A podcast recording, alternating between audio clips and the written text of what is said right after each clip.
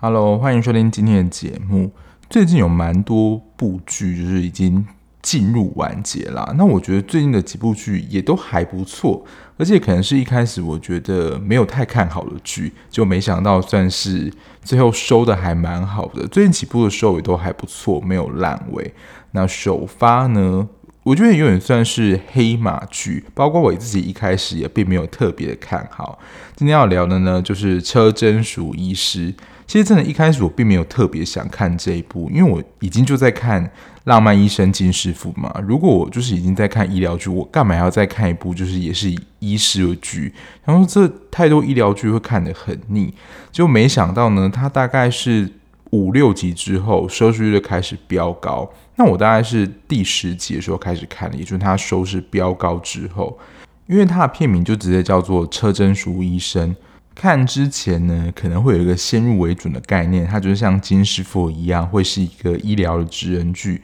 所以刚开始就看到医疗部分。然后其实它的医疗部分的画面也很少，而且其实也没有很深入，就是几个医疗的可能开刀场面，然后也并没有很近距离的拍摄。因为如果在看金师傅就知道，我觉得他医疗场面真的都是完整的，不论他是真的可能有取得病患同意拍摄真的那个疾病的病人的照片还是怎么样，但我觉得他在医疗这个部分，金师傅是真的还蛮用心的。所以一开始就抱持着一个，诶，如果是医疗剧来看。看车真淑医生的话，好像真的没有那么厉害。不过看到后期就是收视持续攀升，我想说到底是有多厉害，然后我就持续一直看下去了。我觉得看到中间，它每一段都有一些小笑点，对我来说，它就真的是一个不错看的配饭剧，绝对不是医疗剧的那种规格来检视。如果你会以医疗剧来检视的话，车贞淑绝对不是这个类型，因为在看到大概中间的时候，应该说我还没有看的时候啦，在看一些评论啊或是心得的时候，其实中间有一些狗血的情节，可是我觉得他的狗血算是点到为止，也算刚刚好了，并没有真的像《Pen House》那种超级洒狗血的。但是我觉得他这部戏会受欢迎啦，我还是看到一些比较老派的元素，可是那个老派元素其实是观众会喜欢的。我在看的时候有点想到《社内相亲》那部戏，就是车真淑的角色，其实他的这个角色设定有点像是灰姑娘。我不知道大家会不会联想到，待会会再跟大家一解释说为什么会让我想到灰姑娘，就是车真淑这个角色。那首先来是介绍一下演员，车真淑就是里面的主角嘛，她在大学时候怀孕，然后是由严正化来饰演的。那严正化呢，就是我的蓝调时光里面的美兰。那他其实，在完成学业后，他并没有完成住院医师的实习。跟医疗相关领域，就我所知啊，大部分都要完成所谓的临床实习，才能够考取就是国家证照。那医师应该是这样的制度。那他因为怀孕，然后生完小孩之后呢，就一直在家当家庭主妇，直到小孩一个一个成为就是住院医师，然后一个要考大学。就都已经算是成人的时候，他决定要重返医院，成为住院医师。没想到呢，这个过程就是困难重重，就是要回到医院，包括找到实习这件事情，没有想象中的这么容易。其实碰到非常多的困难。然后，其实这个角色，我觉得就真的很像韩国传统的妇女，就我们在很多的电影啊或戏剧里面看到的配方。也就是家中经济来源可能就是由男方这边作为一个主要的支持者，那这种家庭就是那种韩国的传统婆婆，就是对于媳妇高标准的那种很严厉的角色。她在这一部里面的老公呢，是由金秉哲饰演的，然后她老公也是一个外科医师，然后她教育小孩的方式，我就想说，是《Sky Castle》里面那个金字塔教授又回来了吗？他对待小孩子就是那种超级高标准，然后会觉得念医科才是唯一的道路，而且我觉得这个现象真的蛮常发生在就是你的父母或是你们那一个家族呢，是医生世家的时候，好像就是。都会觉得说念医科才是唯一出路，连牙医什么都不算，一定要是正统的医科。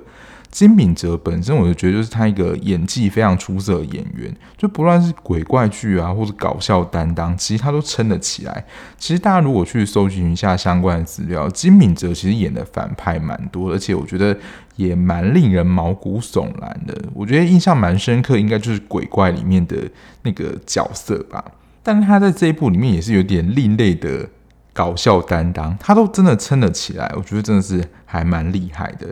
然后这一部的一个蛮明显的主要议题，也就算是婚外情吧。而，这个问题其实蛮快就浮现了。他有一个地下情人的医师，就是崔胜熙，跟他在同一间医院工作，而且呢，不是那种单纯谈恋爱而已。他有一个跟自己女儿同龄的小孩。原本其实相安无事啊，因为车贞淑就一直在家里，就是帮忙做家庭主妇啊，然后服侍婆婆之类的，所以他们其实就可以在医院密会。结果没想到呢，车贞淑医师就是考上住院医师之后呢，他成为了他们那一家医院的住院医师，所以这种情况呢就变得很棘手。这个设定其实也是有点小狗血啦。那我为什么会说有点让我想到社内相亲的感觉？就是如果是那种漫画角色，一定要再加入一个就是多金啊、很帅，然后国外回来的，就是那种万人迷，像是王子一样角色。这一部呢也有这个设定，也就是罗伊金医师。就是前面的，我觉得整体剧情呢、真的是有点狗血设定。所以如果一开始就抱持着说，哎，要看医疗剧的话，真的是。会觉得说这部戏到底在演什么？但它真的就不是一个就是医疗剧，有点像是车贞淑医师，这个医师也比较像是他的背景的角色。当然，他在里面还是有从事一些医疗行为啦，并不像是黑化律师那样，就是真的没有在当律师，就是在做一些其他工作。他还是有当医师啦，但是前面的调性就会让你知道说他不是一个医疗剧。那前面我说的狗血，就是韩剧里面。得重病啊，癌症。车贞淑呢，他一开始就是因为肝需要移植，然后由肉鱼这位你要说白马王子，就是人帅，然后开刀技术又好，在医院中就是每个女人的白马王子来帮他开刀。而且我觉得，到底车身鼠有怎么样的魅力？其实我们在看的时候也都会觉得呃蛮疑惑的。甚至在他后面就是第二次捐手术的时候，他不是说要捐肝给他吗？而且我觉得车轮鼠就是第一次那个剧组上的那个妆真的是太厚了，因为肝是我们人体器官的排毒嘛，所以如果你的毒排不出去，其实就会显现在你的皮肤上。大家有觉得就是在看第一次的时候，那个发病的时候，那个脸蜡黄程度，你是有拿那个深黄色蜡笔来涂，这是有点夸张了。但是我觉得那个发病蜡黄程度好像是有点夸张，黄的有点离谱了。而且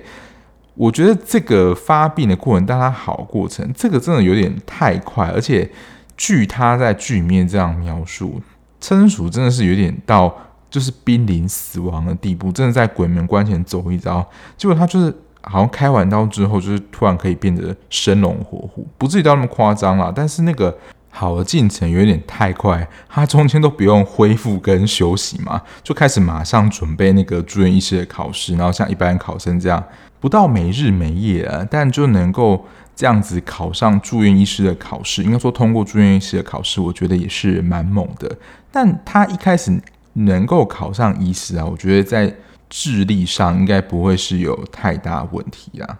这个过程没有那么写实之外，我觉得这部戏会那么受欢迎，就是它剧情当中，诶，有一点狗血。可是这狗血呢，我觉得是有点写实的狗血，因为它的主题其实有点描述在就是外遇的这一块，而且在整体的描写外遇这一块，它在相遇的方式是有点狗血。但是他并没有真的太多情绪的张力在那边互骂，反而是有点双方在捉迷藏，就是不让这个外遇的事件太快的爆发。因为其实这个婚姻的外遇的揭穿啊，因为看懂剧都知道说最后一定会被揭穿，只是说那个揭穿的时机是怎么样的，它中间的铺陈是什么，我觉得都有点算是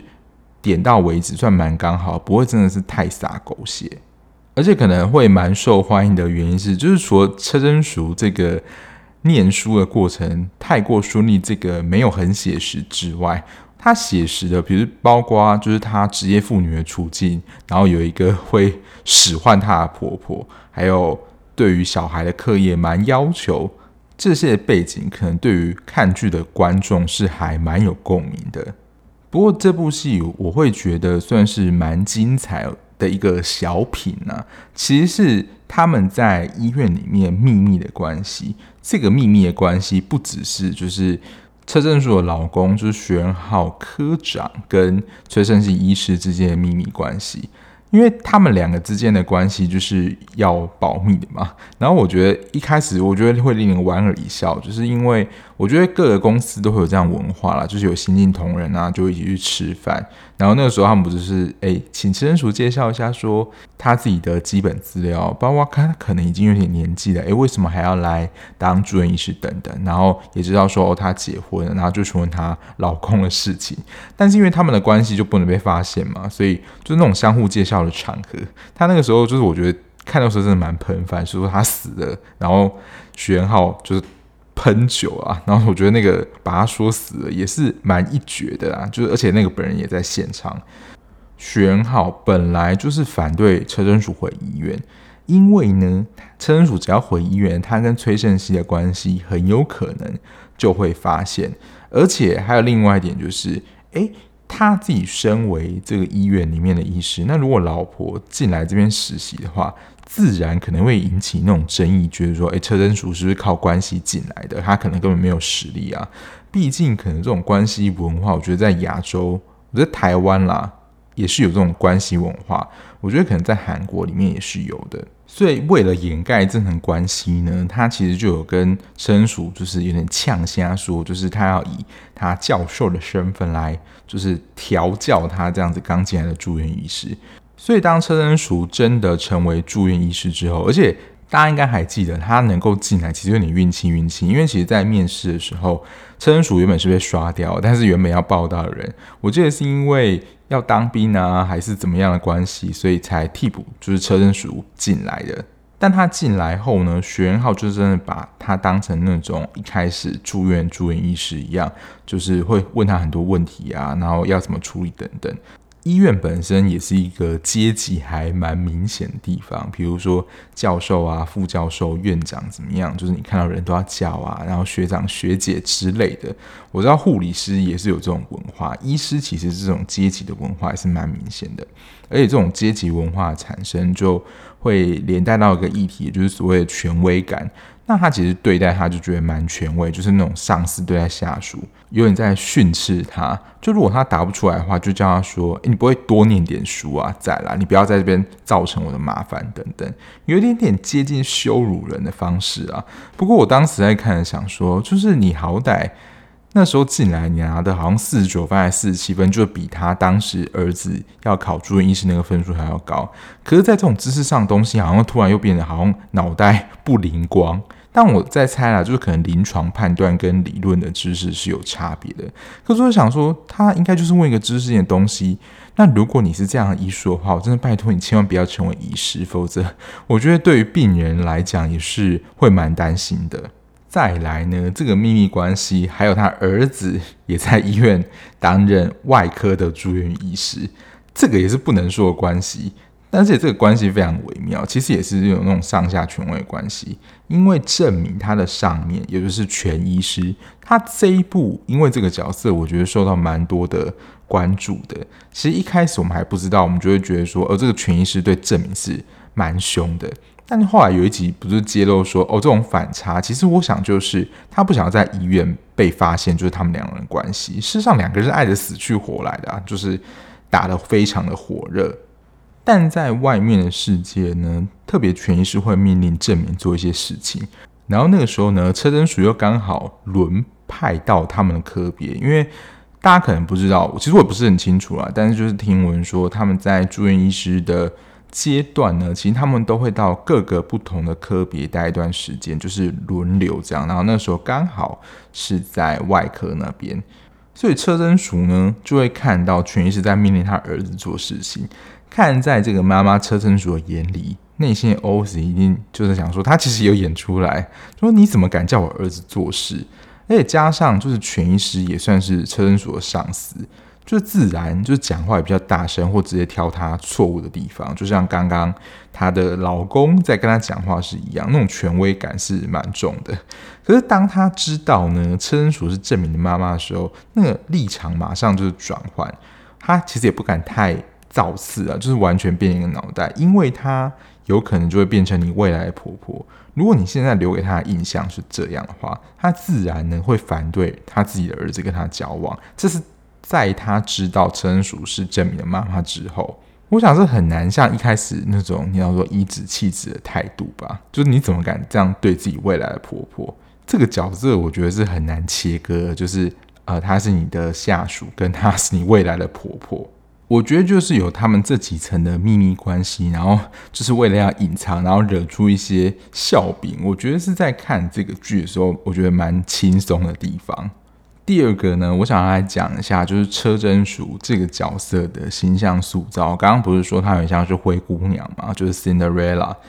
灰姑娘呢，她的这个身世你要说有点坎坷，她是故事的主角，但在重要时刻呢，她也会绽放光芒。我们好像都蛮喜欢这种。原本可能有点苦情的角色，然后最终不论是得到胜利啊，或是得到幸福，好像觉得觉得说好像变得有点蛮安慰的，或者觉得嗯，这个角色真的是太好了。那我要先说啦，就是他。在当就是医生嘛，因为他在这部戏里面就是医师。说实在，我在看到他对于病人的关心态度的时候，我觉得他蛮适合当助人工作者。但是，就像我刚刚讲的，就是以他早期的医术啊，还有就是一些医疗的知识，我觉得他真的先不用当医生，否则我觉得病人可能真的会被他医死。而且，其实我们真的不是在那个医疗临床领域，他犯的一些错误，比如说那个药的剂量配错了，还有他们在实行那个应该是 AED 急救的时候，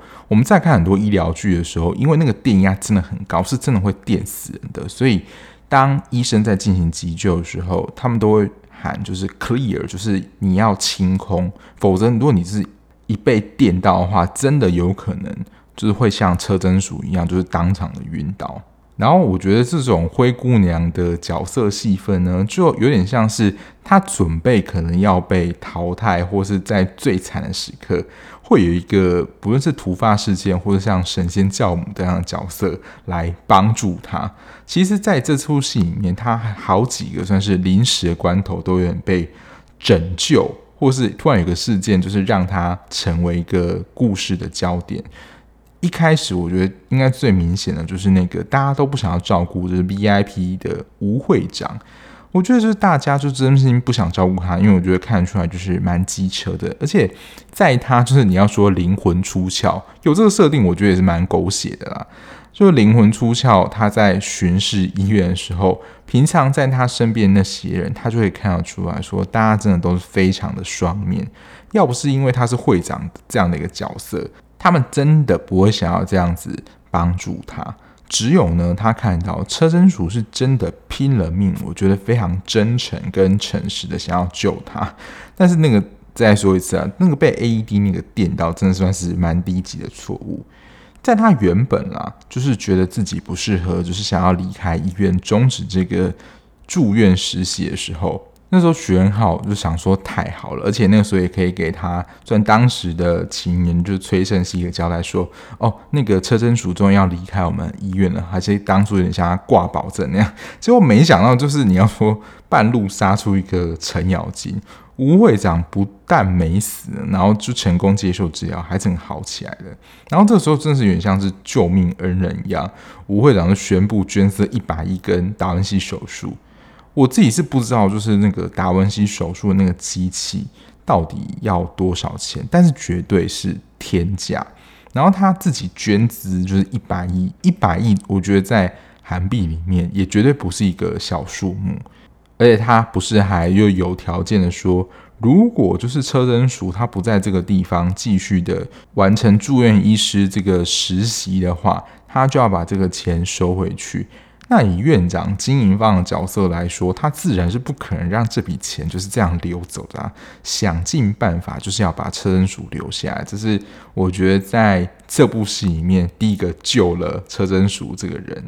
第二个，我觉得很像灰姑娘，是在她的算是婚姻这一段了，也就是罗伊这个角色的关系，就是一个什么都好的医师，但对一个已经有点年纪的一年级的住院医师有这样情感，其实，在现实生活当中，我觉得就是在旁人来看，也会觉得说，这到底是怎么样的一个状态？虽然我觉得车贞淑，如果你演员美兰来讲，她的确是蛮漂亮的，但是大家可能就会想不透。为什么他会对车真淑有意思？而且他的表现方式已经是外显到，就是其他人都已经可以看得出来说，他对车真淑是有男女关系的那种喜欢的。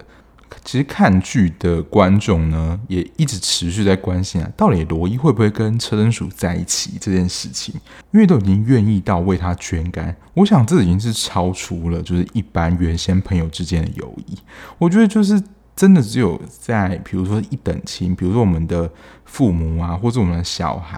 这种我觉得就是捐肝这种算是义不容辞。其实就是会跟那种徐元浩有非常大对比嘛，就是他第一次的时候，其实因为受到妈妈关系，他不想要就是捐肝，然后不不敢签这样。我觉得蛮有趣的画面，其实是在后来啦，就是两个男人都愿意为了他捐肝的这种情节。我觉得很像那种早期的爱情剧，就是两个男主角抢一个女主角的情节，可能很常出现在那种少女漫画或是言情小说里面。就不要为了我吵架，就是这样情节画面出现。不知道我在讲这一段的时候，大家有没有那个画面浮上来？就是他们说：“哦，我可以为你捐肝。”但最后呢，车灯鼠是选说：“哦，我要去兜风。”这样。看很多时候会想说，诶，车贞淑到底有怎么样的魅力，能够让两个男主角同时都愿意为了他捐肝？这时候觉得好像自己是天选之人，就是灰姑娘，就是施什么神仙魔法，好像一个你要说可能过去以来就是一个不可能的事情跟画面。再来呢，就是讲完灰姑娘之后，稍稍的聊一个，就是她其实在车贞淑医生这个角色的塑造上，其实。描写就是中年女性，她们要重回职场，这个不友善性。当然，医院的生态，我觉得跟一般的职场又不太一样，但是还是有一些我觉得共通的因素存在。如果你是中年回到职场的话，第一个，而且可能是我觉得越专业的，可能会对你的就是年龄越大，就是会。怀疑说，诶，你年龄越大，跟你的专业是不是会没有办法合在一起，或是觉得你的能力下降了？而且我觉得蛮现实的，其实就是外科，就是你会需要比较精密手术的刀，因为其实随着年纪越大，其实你的手的稳定度还有集中力真的是不如年轻时候状态，这点很残酷了。所以如果你真的在比较大年纪选择这种比较需要精密的手术的科别，我觉得他们真的是有点，你要说也不是隐性的歧视，就真的会很明白跟你讲说，你因为年纪的关系而不适合。可是的确，他们也会有这个考量啊，就是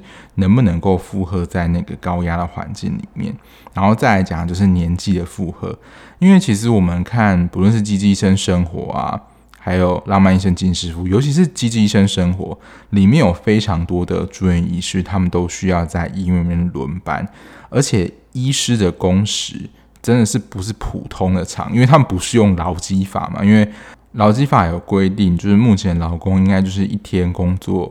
八个小时，然后一天四十个小时嘛，那加班那些就不算。可是医生你在不论是住院医师阶段，或甚至可能到研究医生，你真的有非常长的时间会待在医院里面，而且那个时候不是你可以休息哦，你可能还要读书啊，准备考试，然后巡房等等，还要留意病人的状况。那其实对于体力跟精神上，真的都是一个非常大的负荷。而且我现在真的已经有感了啦，就是现在可能就是说，哦，以前大学的时候要去夜冲夜唱啊，唱完之后呢，可能隔天。睡一觉起来就好了。我现在真的是能够感受到这是年纪渐长的威力。就是现在只要熬夜啊，通常都要补好几天才能够回来，所以我现在就尽量啊，就是少熬夜。当然，要这种从事比较夜晚活动也是会比较少一点，否则真的是好几天都补不回来。你能够感觉到说，哦，即使你睡眠的时数是够的，可是你那种疲倦感真的是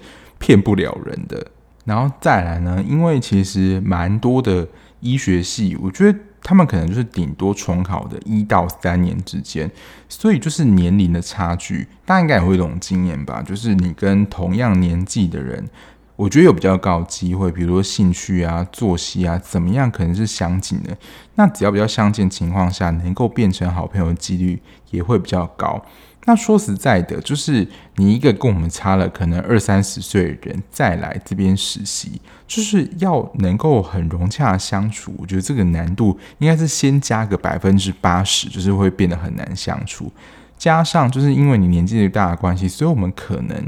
不论是老师或是同辈，也可能很能很难的指使你去做一些什么事情，都会觉得说我好像在命令长辈这样，就是他们心里肯定会觉得怪怪的。所以本身要重回职场，而且加上就他前面的当太久的家庭主妇，你在整个社会化的过程，因为你原本的可能社交圈都是在家里，顶多就是身边一些朋友，可是你要重回这种职场环境的跟人际之间的互动，其实我觉得真的没有这么容易。当然，在医院可能那种面试的场合，当然不可能正大光明的歧视，但其实在里面就有。那个院长就讲说：“哎，你年纪那么大，有办法吗？”其实真的是有点光明正大的对于年龄的歧视啊！就真的是绝大部分的工作，对于年纪越大，你想要重新进入那个环境的话，是越不利的。大部分我觉得百分之七成的工作都是这个特性。当然也是有一些，就是随着年龄越来越大，你自己的经验也越来越好，那别人对你的信任感或专业度其实就越高。比如说，就像心理师，我觉得心理师真的是一个蛮特别的职业，就是他真的是可以从年轻做到终身工作，然后可能随着年纪越来越大，经验越来越多，所以你的不论是技巧啊，或是整体的状态会越纯熟。我觉得真的也会有蛮多的人，就是会觉得哦，有一些年纪、有一些资历的心理师会感觉比较专业。再来这边，我觉得有一条主线就是婚姻这件事嘛，因为崔胜熙就是徐仁浩的，你要说地下情人，但他们基本上我觉得是同时期，毕竟他的女儿都跟车贞淑的女儿是同样年纪的。这个外遇被发现的过程，我觉得有点算是看侦探局一样。一开始只是觉得奇怪，为什么会有一条手链？因为我们都知道说那个是被贞淑就是脏到那个发票，其实那个就是买给崔胜熙的，只是被车贞淑看到又买了一条一模一样的。加上呢，就是有被其他人看见胜熙跟仁浩的互动。所以就是夜路走多也是会撞到鬼，就是整间医院就那么大，你们到哪里都可能还是会有一些眼线的，也导致说整件事情穿帮。我当时要看的时候，它其实已经播到第十集了，然后那个时候呢，其实我已经被暴雷说哦，在第九集呢就会给一个蛋糕之吻。但是那个时候，其实车贞淑也没有揭穿他嘛，但他其实已经内心已经知道说徐仁浩就是有外遇了。这种类似这种杂派的环节，以前综艺节目会有啦，但是我想就是会被骂浪费跟不环保，所以这样的才取消了。我就是看到那一幕，想起以前那种看综艺节目那种画面或那种惩罚游戏。不过，就身为一个观众，在看的时候看到说，哦，他终于给他一个算是狠狠的教训了，就是有点真是蛮大快人心的。其实，在婚姻这一段啦，我觉得他真的比较狗血的桥段，就是胜熙的女儿故意接近伊朗，也就是车贞淑的女儿，因为他们就是自己先发现她是同父异母的妹妹，就是还把整个讲了说，哦，之后会怎么样，就已经先预告说他会做件事，然后就把事情闹大嘛。其实我觉得某种程度上，就是他这样的见光，也是想要争取爸爸的。其实我觉得他的女儿跟他在圣熙就这条路上心境是类似的。我自己在看的时候，是真的觉得崔胜熙这个角色，我就是还蛮同情他的，因为他真的就是把感情寄托在徐元浩身上，他在这段关系当中是没有选择权的，只能被动的等徐元浩做出回应。其实这真的在我们现实当中的听到一些案例跟感情，真的也是蛮像，就是你的在算是第三者，就是不在婚约关系当中的另外一方。只能被动的等徐元浩做出回应，而且其实大家应该还记得，其实，在大学那个阶段是崔胜熙跟徐元浩在一起的，所以我觉得他在关系当中想要争取属于他的部分，其实也没有不对。我在看的时候一直都觉得是这样，而且其实崔胜熙这个角色，他的公私事算是真的蛮分明的。他在照顾就是车贞淑的妈妈说，也没有因为身份的关系对待他有差别待遇。因为如果是那种复写狗血剧，这种走向我就会觉得太过了，就是把他妈妈来当做人质，就说如果你不离开玄浩教授，我就会对你妈妈怎么样。所以其实我觉得盛熙这个角色，他在个性上其实还是算蛮成熟的。所以最后啊，车贞淑还是有对于崔胜熙表达感谢之意，就治疗他的妈妈。虽然在婚姻这条线啊，作为算是反派。可是我觉得她就也是被男主角伤害的一个平凡妈妈而已。我是蛮喜欢崔胜熙这个角色的描写的，但后来就进展到说哦，到底是不是要离婚啦？然后讲到离婚这一块呢，就刚刚前面提到这个角色设定的，你要说贴近性又很高。就比如说，要讲到离婚的时候，他那个时候不是断了车贞淑的金源嘛？然后因为那个时候就是伊朗要考美术相关的科系嘛，然后那时候有很多什么补习班啊、什么讲座，也是一笔花费。他就叫车贞淑自己想办法筹出伊朗美术的补习费。然后那时候也就是才知道，就是他要去贷款嘛，才知道说有他以名字为登记的房产。这时候呢，我们常看到的那种。本位的东西又跑出来，就在争吵，就是说你对这栋房子有什么样的贡献吗？这时候又变成是那种思维，就是出钱人是老大。那我觉得车贞淑呢，她也不是一个很笨的那种传统的女性，她就会把这个房子就拿成她的筹码，因为当她妈妈就是悟性投资没有钱的时候，她要求就是贞淑把这个房子卖掉，她其实不肯。如果那个时候真的顺了他的意的话，那好像又是再一次的被利用了。我觉得这个时候啦，就是他会分得很清楚，就是那是你妈妈犯下的错误，为什么要我这个媳妇来收这个烂摊子？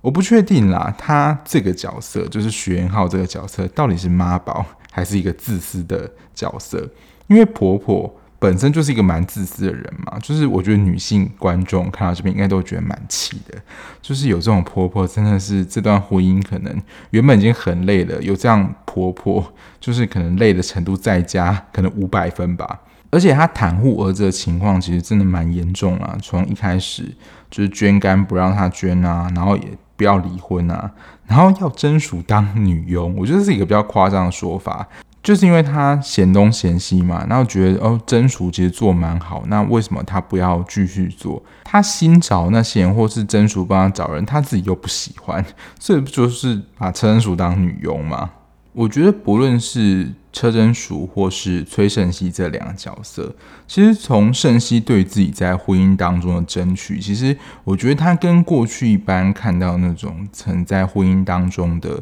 你要说第三者不太一样。我觉得他是蛮据理力争在他的权益，可是他也不是说是，你要说像是那种狮吼功要咆哮，就是置对方于不利的那种，或是把对方气场压过的那种角色。然后车真淑其实，在婚姻里面，就是在婚姻里面，从他们分房睡啊，然后很多摩擦，就大概知道说，其实这段婚姻很难维持下去了。可能还在一起的原因，就是因为可能婆婆阻止吧。否则，我觉得这段婚姻里面其实爱的成分已经消退了很多。不过，我觉得从这两个角色身上，我觉得不只是从就是女性自觉的角度，因为其实现在我觉得蛮多的韩剧，就对于妈妈这个角色，好像有一种你要说不论是解放啊，或是对于这种传统的桎梏角色，就说哦，女人一定不能怎么样，不能离婚，否你就是。